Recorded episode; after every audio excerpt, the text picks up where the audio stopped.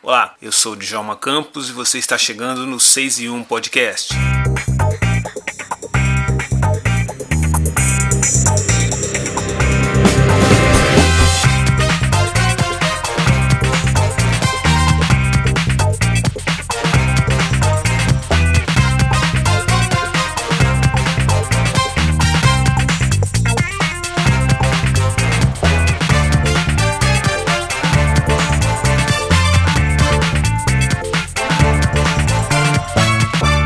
Ele é autor do livro Discurso de Ódio nas Redes Sociais, publicado pela coleção Feminismos Plurais, que é coordenada pela filósofa e escritora Djamila Ribeiro. Lançado neste ano, o livro apresenta dados alarmantes, que mostram que as mulheres negras são as principais vítimas dos ataques de ódio em redes sociais, como o Facebook. A nossa conversa é com PhD em Sociologia e professor Luiz Valério Trindade. Segundo o livro do Luiz Valério Trindade, que é fruto do estudo do seu doutorado, 81% das vítimas de discurso depreciativo no Facebook são mulheres negras entre 20 e 35 anos. Direto da Itália, Luiz Valério fala sobre o discurso do ódio, sobre racismo, sobre as formas para combater o discurso de ódio nas redes sociais. A gente também conversa sobre o curso que o Luiz ministra na plataforma digital Feminismos Plurais, que aborda o mesmo tema que dá título ao livro sobre o qual conversamos aqui, ou seja, o ódio nas redes sociais. O 6 em 1 Podcast abre elas para uma ótima e necessária conversa com o professor Luiz Valério Trindade. E a primeira pergunta que eu faço para o professor Luiz Valério Trindade é sobre o termo pelourinho moderno, que ele criou para se referir às redes sociais. E ele começa a conversa explicando o porquê dessa comparação? Então, o Pelourinho, né, na, no, no, Brasil colonial, era um espaço público para castigo é, é, dos negros e negras que ousavam desrespeitar as regras, as normas dos colonos. Né? Então, elas castigadas publicamente naquele espaço ali, como uma forma de exemplo para os outros negros e negras, para que eles não ousassem é, é incorrer nos mesmos, na mesma ousadia daqueles outros negros e negras, né? que fugiam, que se rebelavam, etc. Então, fazendo esse paralelo com as redes sociais, o que a gente observa é que é, é, é um espaço público também, né? Porque a, as redes sociais é, são abertas. Então, na, na, a partir do momento em que negros e negras se tornam objeto de discursos de ódio, é, é, é, simbolicamente falando, é como aplicar as mesmas chicotadas né, publicamente para a, a castigar aqueles negros e negras que ousaram, como eu dizer, alcançar espaços sociais que não lhes pertenciam. Então, essa é a, é a comparação que eu faço espaço entre o pelourinho colonial e as redes sociais, entendeu? Luiz, as, as mulheres são as maiores, mulheres negras são as maiores vítimas, segundo o seu livro, são as maiores vítimas desse, desse pelourinho social que a gente tem dentro das redes, das redes sociais e dessa, dessa humilhação quase diária que a gente vê mais insistentemente nos últimos anos para cá, que o país principalmente o Brasil, está tá tendo mais acesso às redes sociais por conta de um maior acesso a, a, a, a bens é, como telefone celular e computador, e também ao, ao 3G, agora chegando 4G, 5G, enfim. É, por que, que as mulheres são negras são tão atacadas? A gente vê no, no dia a dia, cada dia no Brasil, a gente praticamente é submetido a um escândalo dentro das redes sociais e, em geral, eles envolvem as mulheres negras. Por que, que isso acontece com tanta intensidade? Acontece mais com as mulheres negras e menos com homens, como eu e você, por exemplo? É, bom, o que acontece, Djalma, é, bom, esse pelourinho moderno, né? É, então ele é, se tornou um espaço é, virtual para castigar é, negros e negras, principalmente mulheres negras, que elas são mais de 80% das vítimas de discurso de ódio de cunho racistas nas redes sociais. É, e aí você me perguntou, né? Então, por que que as mulheres negras elas constituem aí, o, o, a, a vítima né, preferencial. preferencial. Desse, né? É isso que eu explico com bastante detalhe no meu livro. Mas de forma bastante sucinta, é, isso se deve ao fato de que essas mulheres negras elas estão em ascensão social, uh, então elas estão ocupando ou se engajando em profissões que tradicionalmente é, são exercidas por homens homens brancos de classe média, média alta. Então, são mulheres que se tornam jornalistas, advogadas, engenheiras, confere é, uma grande visibilidade. Uh, elas ocupam um espaço que tradicionalmente não lhes pertencia. Uh, então, isso causa um estranhamento na sociedade, porque esses, essas construções né, de, que associam determinadas profissões, determinadas atividades com homens brancos de classe média e média alta, é, essas construções estão tão impregnadas doutrinadas né, na mente, né, na, na no, no, imaginário coletivo, que a pessoa fala, mas espera aí, como é possível né, uma mulher negra e médica, por exemplo? É, então, isso, é, na mente dessas pessoas, isso é um fato é, incongruente. Então, é, ela se torna objeto de ataque porque, é, peraí, esse espaço não é seu, entendeu? Então, esse é o mecanismo que motivam esses ataques. Luiz, é, essa violência que a gente vê, esse ódio que a gente vê dentro das redes sociais, ele é um ódio que a gente deve acreditar que ele vai se materializar em algum momento fora das telas? Ou isso está mais concentrado ao espaço do, do, do smartphone, do, do, do, PCzinho que a pessoa tem em casa. A pessoa que sofre essa violência, ela deve automaticamente ficar preocupada com que isso vai se materializar no mundo real dela, na, nas ruas, no, no, no condomínio, dentro do shopping. Isso é é, é uma, um fator que ela deve começar a se preocupar automaticamente após sofrer uma violência dessa nas redes sociais? Olha, Djalma, essa é uma ótima pergunta, viu? É, e por quê? Ah, por dois motivos. Primeiro, porque existem diversos estudos é, que é, revelam que ah, é, discursos de ódio nas redes sociais, eles podem sim desencadear ah, crimes de ódio no mundo real. Então, eles podem influenciar para que a pessoa saia daquele ambiente virtual e ataque a, aquela pessoa ou aquele grupo, né, que representa aquele grupo social, é, no mundo real, digamos assim, no mundo offline, melhor dizendo. Então, tem estudos que estabelecem essa correlação. Uh, e o segundo aspecto também que é muito importante de trazer à tona é que o fato desses ataques ocorrerem no ambiente virtual não significa que os seus impactos se restringem ao ambiente virtual. É pelo contrário, é o impacto desses ataques no ambiente online, eles trazem sim consequências no mundo real. Por exemplo, a síndrome do pânico, a é, diminuição da autoestima da pessoa. Então, existe uma série de consequências reais que esses ataques nas redes sociais eles trazem para a vida das pessoas, para a vida das vítimas. Luiz, você está, pelo que eu estou vendo, você está nos Estados Unidos. Você está morando aí há quanto tempo? Não, Djalma, na verdade, eu moro na Itália. Mora na Itália? Eu estou vendo sua camiseta de Harvard, eu imaginei que você estivesse nos Estados Unidos.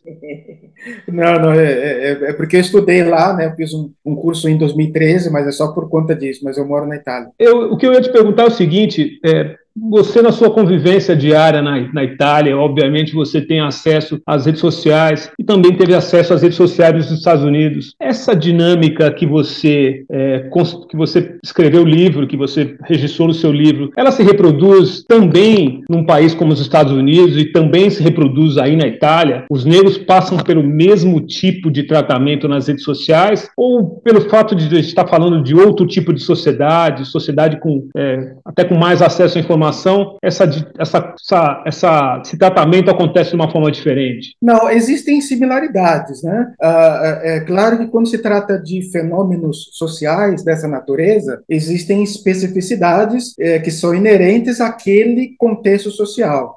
Ah, mas existem aspectos que são similares. Ah, por exemplo, a desvalorização das conquistas sociais de negros e negras, é, isso é uma constante que você encontra em diversos contextos sociais. Uh, o, que você, o que você vai identificar de diferença é a forma como esses discursos eles são fomentados no ambiente online. Uh, então, no, no, caso do Brasil, por exemplo, muitos desses discursos são camuflados atrás de piadas, piadas cunho depreciativo. Uh, enquanto que nos Estados Unidos, na Inglaterra, né, onde eu estudei, e aqui também na Itália, você encontra muitos discursos que um, deslegitimam a cidadania daquele, daqueles e daquelas negras, né? Então, por exemplo, discursos que, que dizem volte para o lugar de onde você veio, é, sem se levar em conta que muitas vezes aquelas pessoas nasceram naquele país. Então, é, essas são algumas das diferenças que, que, a gente observa. Luiz, eu vi, eu trabalhei em algumas revistas ligadas ao público negro e, em geral, é, o que acontecia para fugir desse ódio das redes sociais que você tão bem registra, as pessoas negras acabavam criando grupos dentro dos grupos. Criavam grupos de negros dentro das salas de bate-papo, agora estão criando redes sociais específicas para negros, para tentar de alguma forma fugir desse ódio, fugir do racismo, fugir dos ataques. Mas isso não tem funcionado. É, de certa forma, lá dentro, de alguma forma, pessoas acabam se, se infiltrando, ou esse ódio é reproduzido da mesma alguma maneira. Existe alguma forma, alguma saída para combater isso, além de uma talvez uma punição mais severa? É, então, é, a gente, a gente essa questão ela nos leva, nos conduz a uma outra reflexão é, que diz respeito às formas de combater o discurso de ódio, né? Uh, então, um, das, um dos uh, aspectos que eu defendo, né, nas minhas publicações, palestras, aulas, etc., é, é, a questão da educação, educação formal, né, de você é, levar informação aos jovens, né, à comunidade jovem, é, para é, desconstruir estas ideologias preconceituosas racistas. É, e outro aspecto aspecto que dá, está diretamente ligado à, à, sua pergunta é no sentido de que ah, essas corporações gigantescas, por trás dessas plataformas redes sociais, elas precisam agir de forma mais célere, de forma mais veloz, para é, ou retirar é, ou bloquear esses conteúdos né, de cunho odiosos, uh, e, em segundo lugar, para que elas uh, uh, eduquem, entre aspas, os seus usuários para que eles deixem de acreditar que as redes sociais são terra de ninguém, né, que existem regras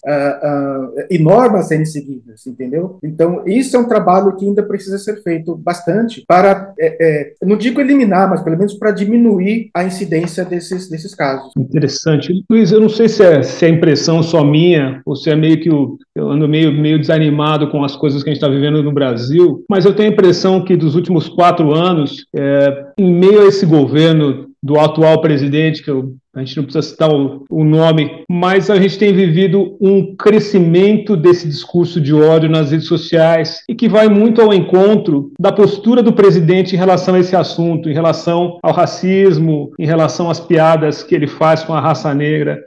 Você acha que esse comportamento do, do atual presidente do Brasil tem colaborado para aumentar a, o ódio e aumentar a liberdade que as pessoas se sentem para entrar na internet e chamar um cara como eu, por exemplo, outro dia fui chamado de, de macaco porque é, critiquei um jogador do Corinthians que, para mim, ele parecia negro. Não sei se você acompanhou esse caso. Um jogador numa partida de futebol chamou o outro de macaco e pareciam dois negros discutindo, não pareciam é, não pareciam um negro contra um branco. Eu fui chamado de macaco e fui, fui agredido. E em algum momento isso acabou caminhando para uma discussão política. Você acha que o discurso do presidente dá uma engrossada nesse caldo de favorecer essas pessoas a, a praticar esse tipo de agressão? Olha, Djalma, é, essa é uma questão muito interessante é, e, e, que demanda uma reflexão bastante profunda. Uh, é difícil afirmar categoricamente que o discurso do presidente e também do seu vice uh, eles estimulam esse tipo de comportamento. Porém, uh, o que acontece? Uh, essa pessoa ela ocupa uma posição institucional. E que posição institucional é essa? É a presidência da República. É, e a presidência da República representa o Estado brasileiro. Então, quando o presidente e também o seu vice, né, que também tem algumas falas é, bastante questionáveis no que diz respeito à existência do racismo na sociedade brasileira, é, então não é apenas a pessoa, o indivíduo que está falando, é a instituição. É, então, a partir do momento que a instituição, presidência da República, ela uh, destila né, é, é, é, comentários, discursos preconceituosos, homofóbicos, misóginos, etc., é, é, o que, que isso sinaliza para a sociedade? Está legitimando que outras pessoas façam o mesmo. Então, isso que eu acho é, bastante complicado. Então, quando essa pessoa, né, que representa a instituição, presidente da República, vai a público né, e faz piadas, né, como aquela clássica que ele foi, no, antes de se tornar presidente, que visitou uma comunidade quilombola né, e fez um comentário extremamente depreciativo referente àquela comunidade quilombola, uh, então isso significa o quê? Ele uh, autoriza que outros façam o mesmo. Então, isso que eu acho bastante complicado. Então, nós vemos no momento político muito peculiar na história do Brasil, onde a, a, a, instituição ela legitima direta ou indiretamente que os cidadãos se engajem em práticas é, é, análogas. Certo. Luiz, você lançou esse, esse livro pelo selo Feminismos Plurais da Djamila Ribeiro e você também dá um curso dentro da plataforma Feminismos Plurais. Como, a partir do momento que você lançou esse livro, qual é a resposta que você vem tendo dos seus, seus alunos virtuais, não deixa de ser alunos alunos? Qual a resposta que você vem tendo desses, desses alunos virtuais a respeito dos assuntos que você aborda no, no, no curso? Porque é, eu acho interessante que a gente vive em um país em que é, é um dos países mais racistas do mundo, segundo até os estrangeiros falando, mas que não existem racistas dentro da sociedade. E, em geral, as pessoas procuram por cursos. Eu conversei com algumas pessoas, elas falam: olha, eu procurei esse curso mais para engrandecer os meus conhecimentos, mas que, em geral, ninguém vai admitir que pratica é, ódio dentro das redes sociais, principalmente para o pro professor, né, para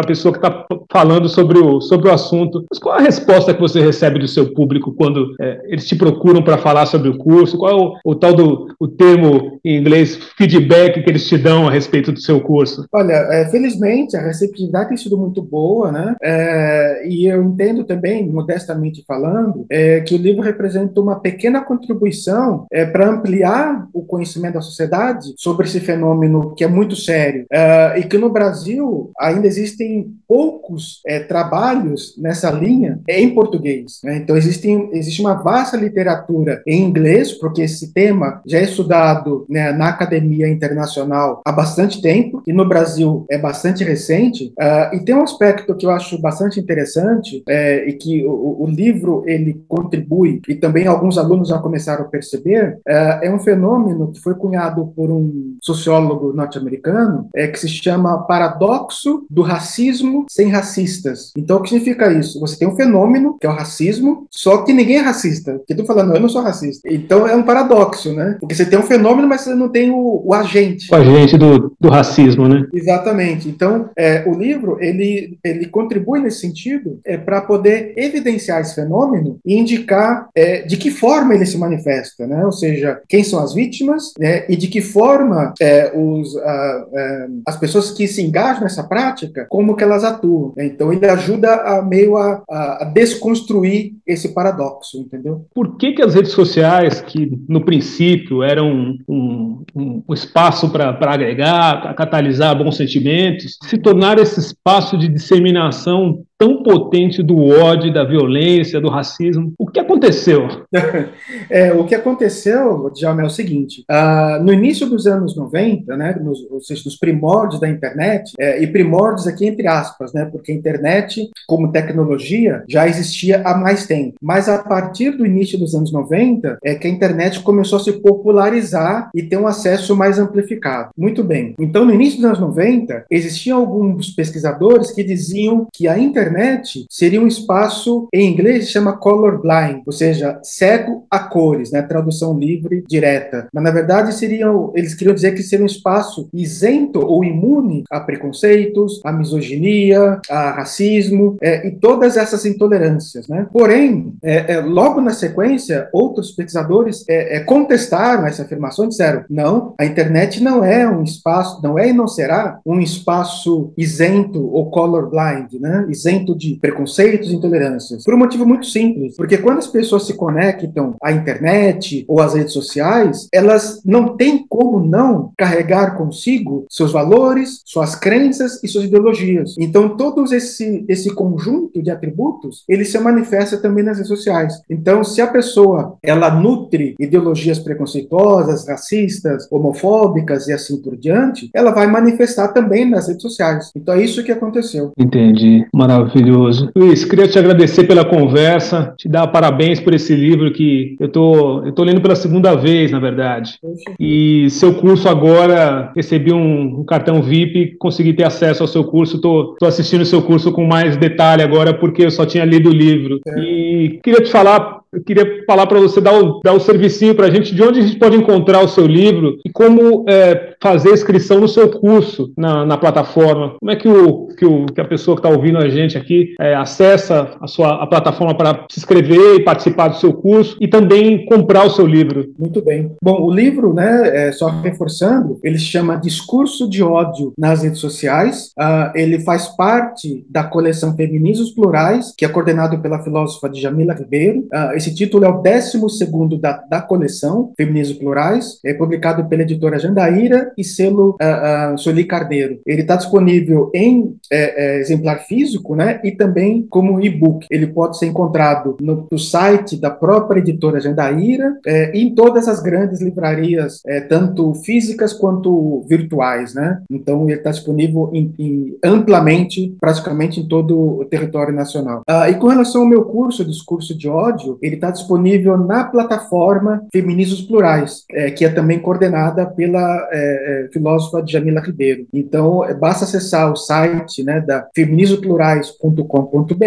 e a partir dali a pessoa vai ter é, como obter né, as informações de como se inscrever no curso. Bacana. Luiz, obrigado pelo papo. É, espero que a gente possa tomar um, um, café presencialmente quando você estiver no Brasil ou eu estiver por aí pela Itália. Tá certo, será muito bem-vindo. Grande abraço, muito obrigado. Eu que agradeço.